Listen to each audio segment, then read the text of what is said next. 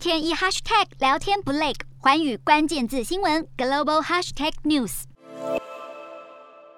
目标建筑物被美军炸毁，地上到处都是砖块瓦砾。美军在三号在叙利亚西北部伊德利布省阿提马突袭 ISIS 首脑哈希米，直升机在目标建筑物上方盘旋超过两小时后发动攻击。美军特种部队展开地面作战任务，对内栋房屋进行突袭。这项行动在当地时间凌晨零点四十分左右展开，激烈冲突持续了大约三个小时。三架美军直升机在一架战机掩护下，锁定位于阿提马以东的一间三层楼房，ISIS 在前首领巴格达迪二零二零年十月遭美国特种部队击杀数天后，任命哈希米为新首领。而在美军突袭行动开始后，哈希米就引爆炸弹，炸死自己和妻儿。而这场彻夜展开的突袭行动，至少造成十三人丧生，包含六名儿童以及四名妇女。